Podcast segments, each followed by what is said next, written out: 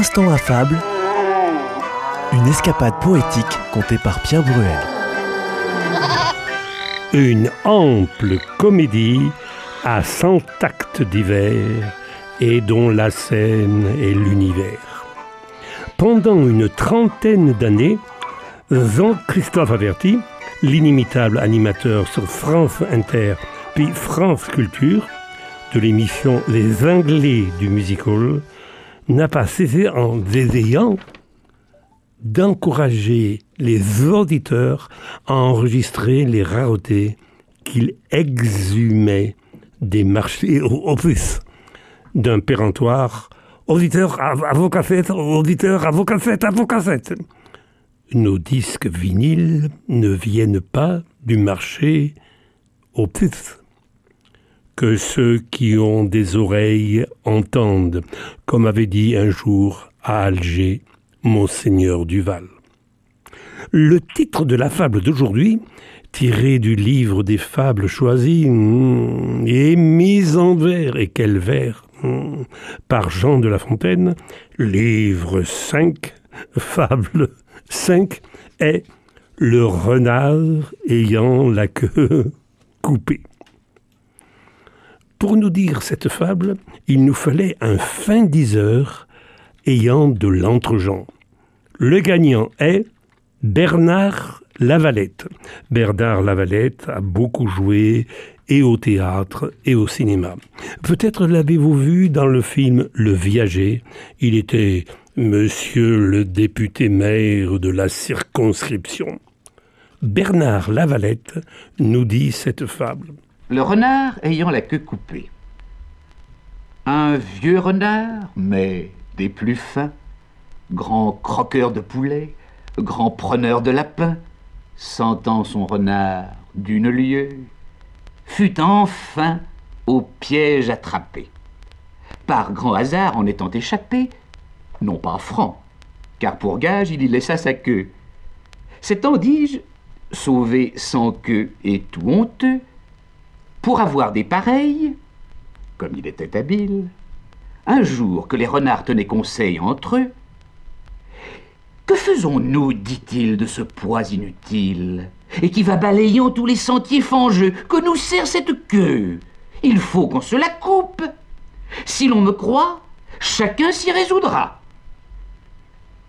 Votre avis est fort bon, dit quelqu'un de la troupe. Mais Tournez-vous de grâce, et l'on vous répondra. À ces mots, il se fit une telle huée que le pauvre écourté ne put être entendu. Prétendre ôter la queue eût été temps perdu, la mode en fut continuée.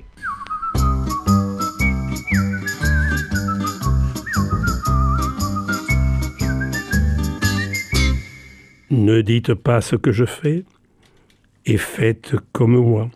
Les langues de vipères prétendent qu'un certain colonel jeune, au début vainqueur de la bataille de Montcornet, maigre des années durant, cependant ne pouvait plus fermer son ceinturon sans faire apparaître son début d'embonpoint. Il était devenu entre-temps général et atteignait l'âge fatidique où il est difficile pour un homme du moins de perdre du ventre.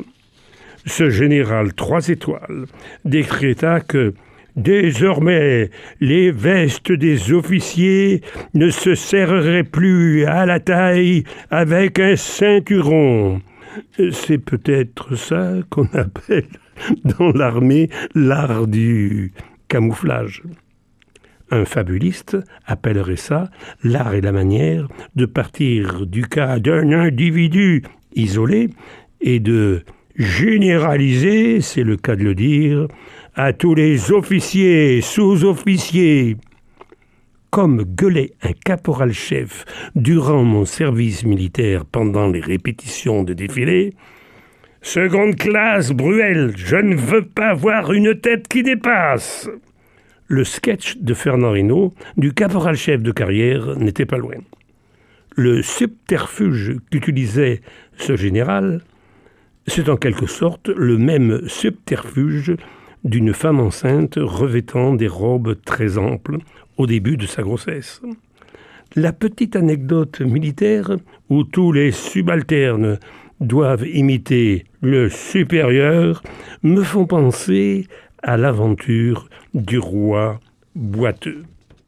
Un roi d'Espagne ou bien de France, ayant un corps, un corps au pied, c'était au pied gauche, je pense, il boitait à faire pitié.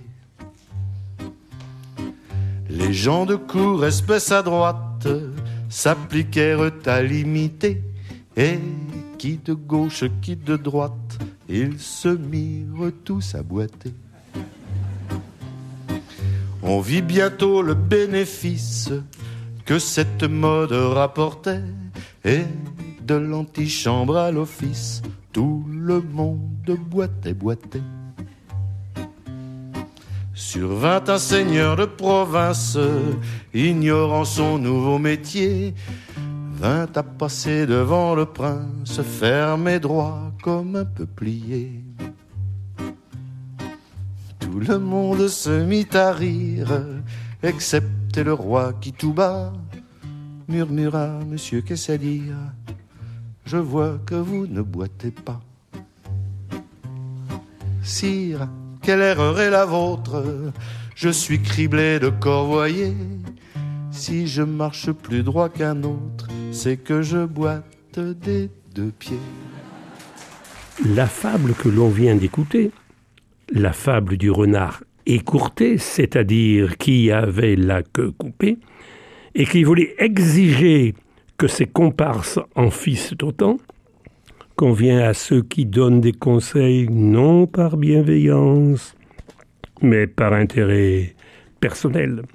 L'instant affable est réalisé par Francky Guéret. Mmh, Guéret. Comme Gabriel Guéret, un contemporain de notre cher fabuliste. Et l'instant affable est préparé et présenté par Pierre Bruel. La prochaine fois, nous vous proposerons mmh, une autre fable, toujours de La Fontaine, bien sûr. Mêmes horaires et même lieu de rendez-vous ou bien le jour ou la nuit que vous voulez et à l'heure de votre choix grâce au podcast de votre radio, ou encore sur CD à commander.